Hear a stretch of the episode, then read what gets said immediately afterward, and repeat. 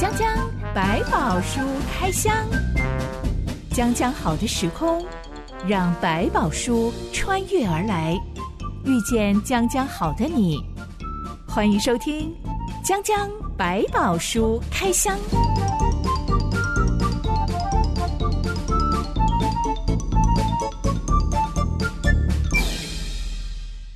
书里有百宝，让哲星和夏凡哥为你开箱来挖宝。Hello，我是哲星。Hello，夏凡哥。全新节目《江江百宝书开箱》，带你从创世纪开始开箱喽。嗯、每周一和周四播出，欢迎亲爱的朋友预备一本你自己的百宝书，嗯、也在留言板上留言告诉我们你在创世纪里挖到什么宝。是的。话说，夏凡哥，我们所生活的地球。嗯其实根据天文学家跟地质学家的推测，已经有四十五到四十六亿岁了耶。是啊，没错。嗯、远古时代有一种动物活得比人类还要久，嗯、那就是恐龙。恐龙，对。恐龙大约出生在诶诶，出现在两亿两千万年以前到六千五百万年以前。嗯、圣经有没有提过恐龙这种地球霸主啊？圣经确实没有谈到恐龙这件事情，但不表示。我们就不可以否定恐龙的存在，因为基本上考古学这些都其实都证实了这些动物真实生存在地球上一段时间。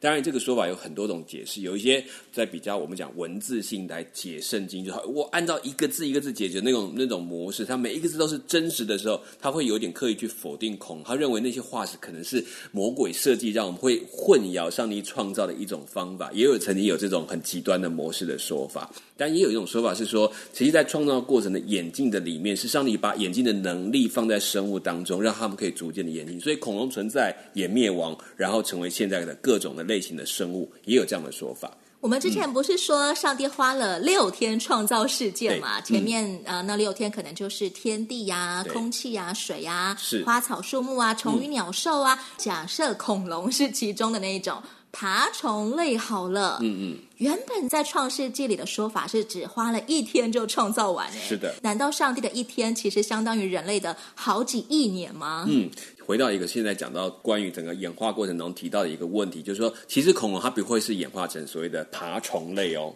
它其实大部分的恐龙演化成为鸟类。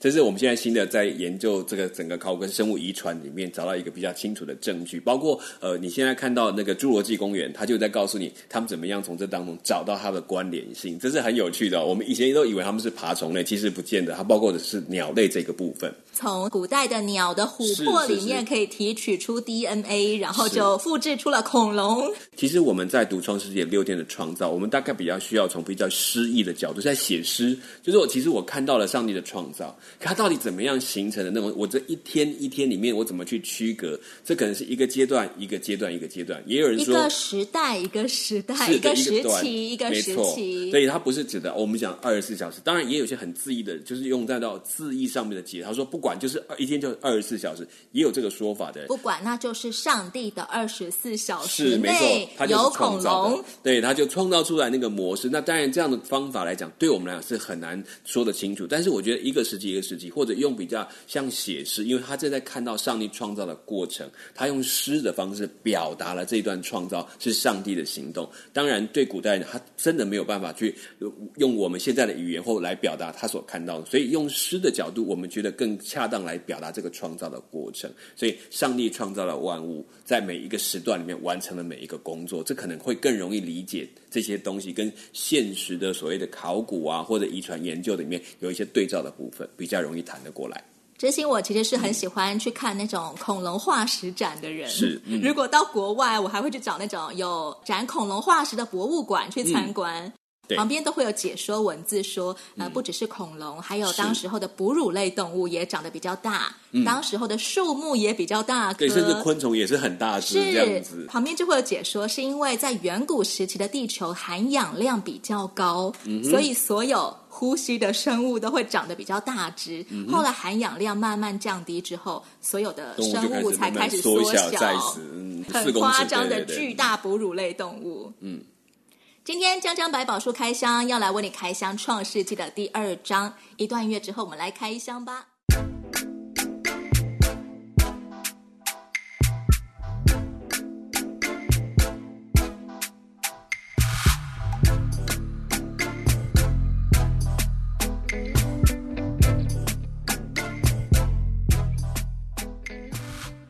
创世纪第二章专门描述上帝是怎么把男人跟女人造出来的。嗯、男人的造法是，上帝用地上的尘土造人，将生气吹在他鼻孔里，他就成了有灵的活人，名叫亚当。是。女人的造法则是，上帝取下亚当的一条肋骨，造成一个女人，亚当给她起名叫夏娃。嗯。我们还记得上帝在创造天地万物的时候，原本的创造法都是。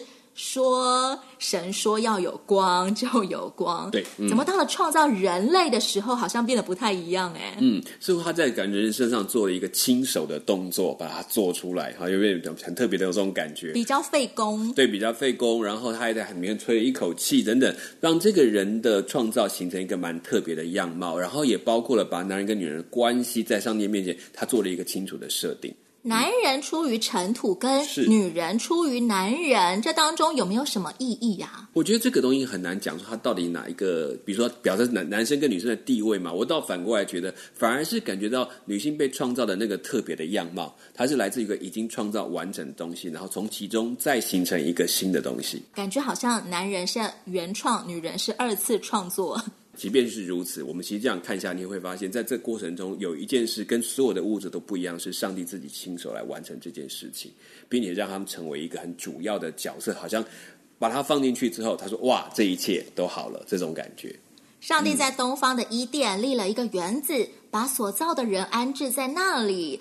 Bible 形容说，有四条河流是从这个伊甸园里流出来的，嗯、分别叫做比逊河、基逊河。底格里斯河、幼发拉底河，后面那两条我们读过中学地理课本，嗯、都读过。哎，所以这个伊甸园是真实存在在中东地区的一个园子喽。其实这件事情在圣经里面虽然有讲个很清楚的区域，当然到目前为止，考古的专家或者各种研究，其实并没有真的找到那个地方到底在哪里。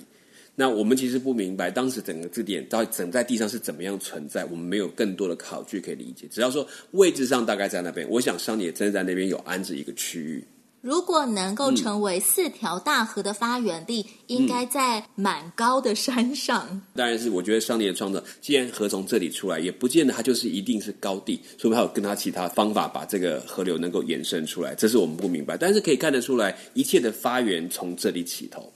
上帝把人放在这个伊甸园里，是要人去修理跟看守什么啊？让这些人在当中按着，因为他们对上帝的了解，跟上帝给他的智慧，让他可以懂得怎么去照顾这里面所成长的这些，不管是植物啊，或者是上帝所安置的这些自然的环境，他可以在当中把它维持下去。上帝只给了亚当一个在伊甸园里工作的注意事项：是园中各样树上的果子，你可以随意吃。只是分别善恶树上的果子，你不可吃，因为你吃的日子必定死。嗯、这棵分别善恶树听起来像是某种毒树，哎，是。对，我们其实乍听起来是这样，但你也会发现，在这个里面，上帝都是把好东西放在当中，也是希望是对人有帮助的。反过来讲，有时候对人有帮助的，是不是马上就要用？也不见得。你可以想象看，比如说我给你一把刀子。但是，如果你还不懂得善用你的手脚，或者是你知道什么东西需要被砍伐或切割的时候，我给你一把刀，可能是很危险的事情。为什么只讲了一棵树的注意事项啊，并没有讲说，哎、嗯，那个某某菜你吃了会发荨麻疹哦，嗯、你吃了某某树的果子，你可能会昏睡三天三夜哦。嗯、为什么就只标出这一棵树不可吃啊？我相信上帝在造在那个园子里面，基本上都是让他们可以吃，因为上帝已经吩咐他们可以吃，也不会对他们造成任何的危害。但只保留了一棵树，一方面我觉得上帝也在宣示一件事情是：是你明白你是我造的，你愿意按照我的方法去生活。你可以知道这其中有一颗是我保留起来的，但是你不要去吃它，那是我留在那个地方。这其实代表一个主权的问题，说这个园子是谁的？这个园子是上帝的，不是亚当的。亚当在当中是按着上帝心意去照顾这个园子，所以他也按照上帝心意得他的工价，吃他该吃的东西。但有一个不该他吃的，他就不要碰，那是尊重，那是主人的权利。像我们在养宠物的时候，如果我知道我的狗、我的猫。吃了巧克力会死。是，我那么我就一定会把巧克力好好的收起来，不会放在我的狗狗、猫咪吃得到的地方。嗯、如果我要养小孩，我知道他如果把手指头插进插座里面会触电，也会死。嗯、那么我就会把插座全部都封起来啊。嗯、上帝为什么不把分别善恶树种远一点？对，我们好像还放了一个陷阱在那等他进去跳。不过我们回头再想一想，亚当毕竟不是一个三岁小孩。他是一个慢慢可以学习接触各样东西，他甚至已经到一个按照上帝的创造，应该是一个大人的样貌。他懂得这些事情，上帝的禁止他就不应该去碰。他在过程当中，其实不是说我真的是觉得在这棵树上，并不是将来他就没有机会来使用它。分别善恶树的果子的特色是，当你吃了眼睛就明亮，你可以开始分，可以自己去决定是非对错。可是，在他的过程当中，他正在跟上帝学习怎么去面对是非对错。你能不能明白是非好坏是按照上帝的心意，还是按照你自己的决定？这棵树其实是真的有神奇的功效，能够使人忽然间懂得怎么样分辨是非善恶好坏吗？嗯，我觉得其实在这个人物，他是不是有这个能力？能力我不确定。但有一件事情很有趣的事情，当他决定要去吃这棵树果子的时候，他已经决定我来做主就好。我不用再去问我的老板说：“哎、哦，这个东西不是说不可以吃，可是我突然听到有人告诉我说好像可以吃。”他应该回去问他的主人说：“主人，你觉得这可以吃吗？”我要按着你的心意去做。但是他没有，他们就拿去吃了。所以其实，在他们做之前，他已经开始想：我可不可以自己决定好坏对错？其实，虽然不管这棵树有没有他这样的效果，他已经先做这决定，他心里面的心意已经在改变了。这棵分别善恶树每天。都在亚当夏娃的面前晃来晃去，嗯、其实是亚当夏娃在树 旁边晃来晃去啊，树没有跑，真的蛮像是一种试探耶。嗯、我每天看到这棵树，我都必须要做一个决定：我要听上帝的话，还是我要靠自己做主？嗯，这也是上帝把这棵树放在他们面前晃来晃去的一个原因吗？对，也是这，甚至你可以可以觉得说，其实它可以是一个试炼。如果用他的私欲来看，好，每天都在诱惑我，要不要吃它？它好可爱。但是也可以说，哎，他每天都提醒我，我的主人是上帝，这个是他的树，我帮他照顾好。有一天，他如果容许我吃，我就会吃；或者不容许我吃，这就是他的，我根本不用想。我就可以吃其他的，已经给我这么多了，我根本不用去想这一棵树。其实是很单纯的事情，反而锻炼我的心性是越相信它是主。一个是我决定，好像我可以试试看，我偶尔碰一下有什么关系？这其实就是慢慢的把这个心慢慢转到了主人不再是主人了。这种概念，毕竟上帝没有禁止亚当跟夏娃去爬树或者是修剪树，对，只有说不要吃那棵树的果子而已。对，他就是把负责为上帝照顾好，因为这是他的工作啊。我照顾这个园，这都是上帝的，所以哪一些给我吃当工价，哪一些没有，就是上帝的，就是他的，跟他好不好坏不坏没有关系。先来听一首歌，继续来聊聊伊甸园里还有哪些有趣的玩意儿。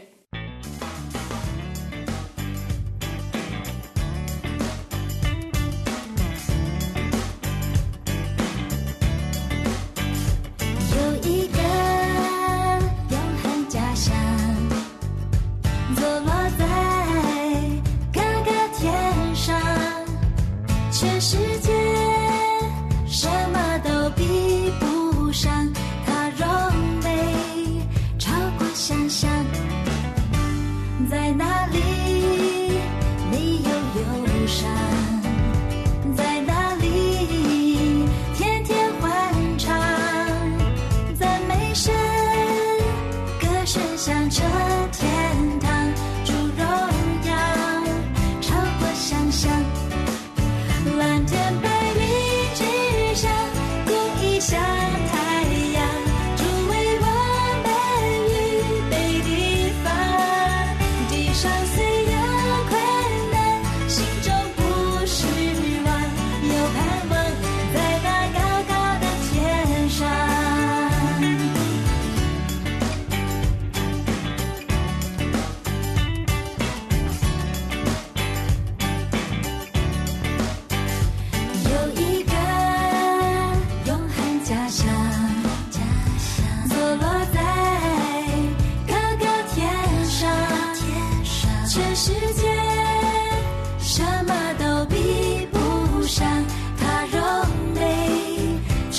想象，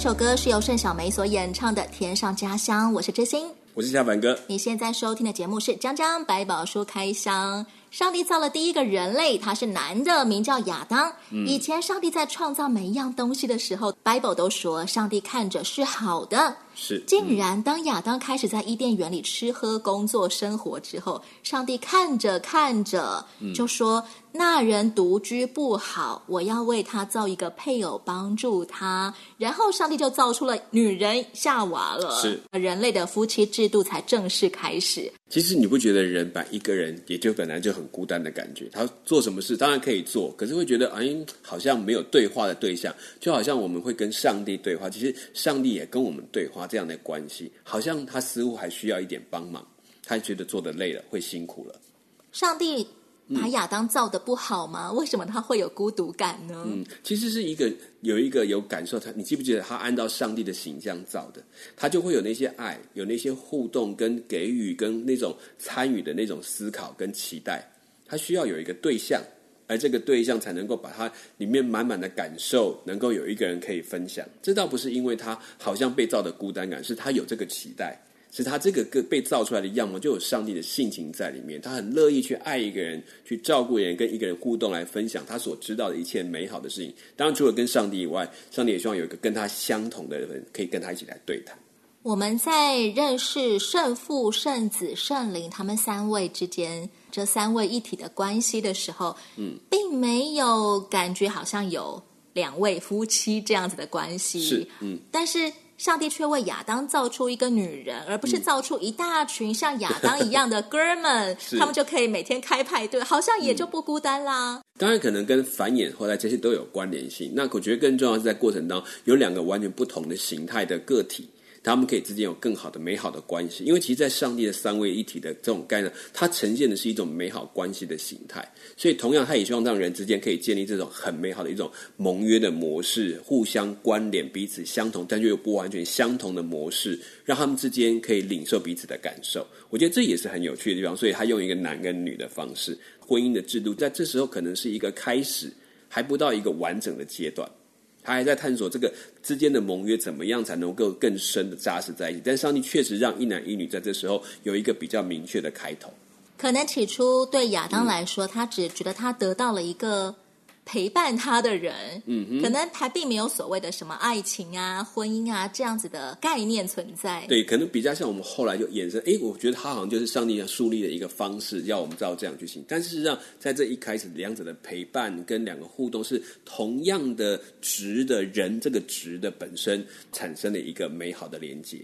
这对史上第一对夫妻有个很有趣的地方是，他们都光溜溜的，没有穿衣服，嗯嗯、可见当时候的气候应该蛮好的，不冷也不热，是。而且呢，一定不会有会吸血的蚊子或者是会过敏的虫子，所以才可以维持这样子的生活。Bible 说，当时亚当夏娃夫妻二人赤身露体，并不羞耻，嗯、但亚当一个人独居不好，哎，这个。并不羞耻，到底是要表示什么？我我觉得在一开始，在我们说过过，在那个还没有碰触这个分别善恶树的果子的里面，其实他们很多对事情的美好是来自于上帝的表达。上帝说这一切是好的，就像你刚刚讲的蚊子啦，有没有毛毛虫会不会过敏？我想他们身上大概对过敏这事情还没有太多的感受，但对蚊子有没有感觉？我其实没有办法告诉你。但是看起来这些事情对他来讲都不造成他的妨碍。也就是说，他们其实真正看着彼彼此里面那个内里的那个心、那个样貌、那个美好样，在上帝所创造的样貌里面，他们都感受到那份美好，而不需要担心我有没有拿什么东西遮掉我的身体。你想想看，我们穿穿衣服，除了刚刚讲说啊，我们要保护身体的以外，其实某个程度，我们其实对自己身体的形象并不是那么的喜欢，所以我们的衣服一定要修饰身形，嗯、要显瘦，还要显白。对，你就发现，我常我常说，也许这个分别善恶树的果子的影响仍然在我们上。就从他开始决定要忘记主的时候，要否定主的时候，他们选择吃下这个果子带来的智慧，让他从眼睛来决定事情。他们看到东西好不好看，漂不漂亮是用眼睛来决定，而不是用他的关系或他的被上帝创造的价值来决定的时候，你会发现人就开始失焦。而且我以我的决定，我看到的美跟丑为优先决定的时候，我就是我做中心了。哇，夏法哥，你已经预先揭开了我们下一集要开箱的 关于吃下那棵树的果子，眼睛就明亮，从此你就从肉眼来判断所有事情的美丑是非好坏了。对，所以你刚刚提到说那个赤身肉体，为什么他们不觉得羞耻？因为他不需要觉得羞耻，这是上帝创造的。我看到上帝创造的美好，我就欢喜，不是吗？他们的美感的来源，并不是来自于他的决定，而是来自于上帝的创造。会不会其实当时候伊甸园里面也有会让人全身发痒的毛毛虫？嗯、但因为亚当夏娃总是以神的角度来看，所以他们觉得什么样的事物，不管是毛毛虫长得很可怕，他们也会觉得 哇，好可爱哦。是是是被毛毛虫碰到了好痒，他们也觉得哦，这是美好的事。嗯、会不会是其实是有这样子的情况？我觉得它会体现每一个上帝创造的奇妙，所以对他们来讲，这些产生的经验，它都在一步一步哦，原来有这些这么特别的事情发生。我也相信上帝的保护使他们，即便有像看起来你刚刚讲啊，可能被叮到什么不舒服，但他都能够被医治，都能够恢复正常。包括在这个伊甸园里，还有生命树的果子可以来医治他们，生命泉的水可以来保护他们，所以对他们来讲，这似乎都不是最大的问题。他只在其中享受上帝的创造，并且经历每一个创造的惊奇。上帝只创造了一对夫妻，嗯、而不是同时创造好多对夫妻耶。嗯，难道？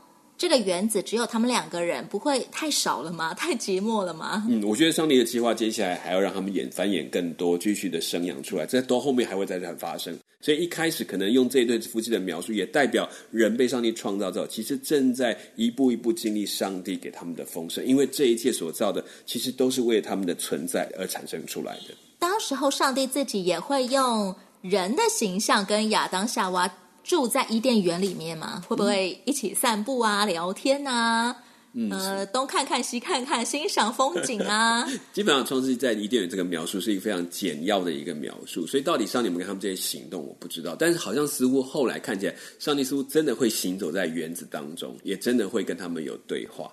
也似乎好像不是某种大巨人，嗯、就像是一个普通的人一样，就好像看到一个人的使者。所以其实你描述很多天使模式，好像就像一个你走过来的人一样，这样的描述也在当中。我相信上帝是用把自己的方式，尽量贴近他们的方法，让他们可以理解。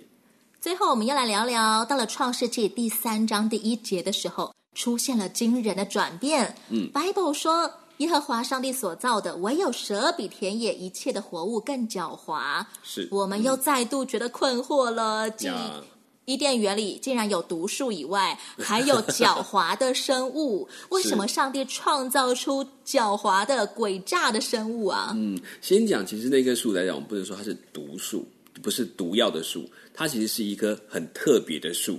但他确实画了一个界限，它是禁忌的树，你不可以碰，那不可以吃它的果，真是上帝告诉你的。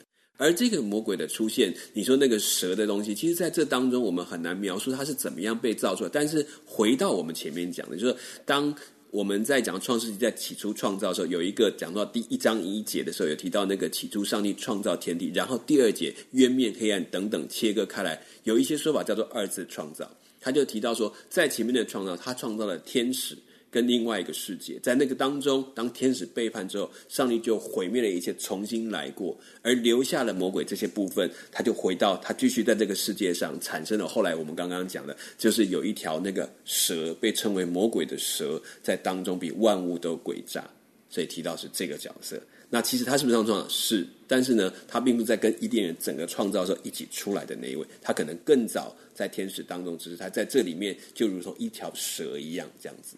英文里面讲到这条狡猾的蛇，用的不是 snake，嗯，而是 serpent，嗯，代表这条蛇其实并不是我们真的说的那种滑溜溜在地上像一条绳子一样，嗯，让人人见人怕的那种蛇，嗯，而是用蛇来描述魔鬼的存在。对，所以有人说他这个东西我们现在很难解释，可能这个转述的人把上帝话整理出来的，他看到的可能就像一个蛇的样样貌，而且在他们的。观念当中，它也是一种邪恶的象征，甚至它是有很诡诈的样貌，所以就把它描述成像那样。那也有人说，它就是那个大龙，是那个古蛇，所以这个长的样貌可能跟我们想的又不太有相同了。在启示录里面说，大龙就是那古蛇，名叫魔鬼，又叫撒旦，是迷惑普天下的。嗯，可能也是因为蛇有一种神出鬼没吧，对，可能冷冰冰的啊，并不是那种像人一样有热血的。对，所以他尽量是用他的特质在描述像蛇那样的那种诡诈的样子，然后来到人的面前。绝对没有违反动保法，并不是真的歧视我们所喜欢的有一些很可爱的蛇。是有的人很喜欢养，现在很多人在家宠物，还有包括有养蛇的是是啊，昆虫系呀、啊，养蛇为宠物的，圣经没有要贬低蛇的意思哦。嗯、不过在那时候传统观念，他们当然就把蛇当做是这样的一个代表，这不可否认。嗯、那么刚刚你说、嗯、有可能上帝在创造人所生活的这个世界是经过二次创造，会不会算是一种？嗯分割出了新的象限呢？好像呃、嗯，有很多电影会刻画天使与魔鬼存在的是灵界，可能叫做第四度空间；而人所存在的则是第三度空间。嗯、而蚂蚁所生活的虽然跟我们都一起，但就是二度空间，因为它眼前只有平面。嗯、对，对他来讲，他的他的观感。提到说，我们有没有临界的存在？这是存在的，不可否认的东西。只是我们很难体会到那个空间的样貌，是不是所谓的四度空间？这样说啊比较合适。我我没有办法说明，但是它确确实实是跟我们在同一个空间当中不同的存有，这是确实是存在在的。所以你可以用这样假设来想说，我们生活在这个地上所谓三度空间的里面，在这之上还有一个灵界的模式，它可能是我们看不见，但是存在在我们身边，这一切的事情都在发生着。正如蚂蚁跟我们活在同一个世界，但它很难理解人到底是一种什么样的生物。对，它只人的行动、人的思想如何，对蚂蚁来说实在是太难了。对，太过巨大，它看到只能一个脚趾头，或者只是一块肉。诶，怎么那么大一个挡在它前面？但事实上，整个人它是没有办法看到的。这一只被用蛇来描述、来描绘的魔鬼，到底在打什么如意算盘？以及他即将要跟亚当和夏娃展开什么样的互动？我们要留待下一回再开箱。欢迎你持续锁定江江百宝书开箱节目哦！欢迎你到留言板上留言给我们。我是知心，我是小凡哥。下一回讲讲百宝书开箱，再见喽！OK，拜拜，拜拜。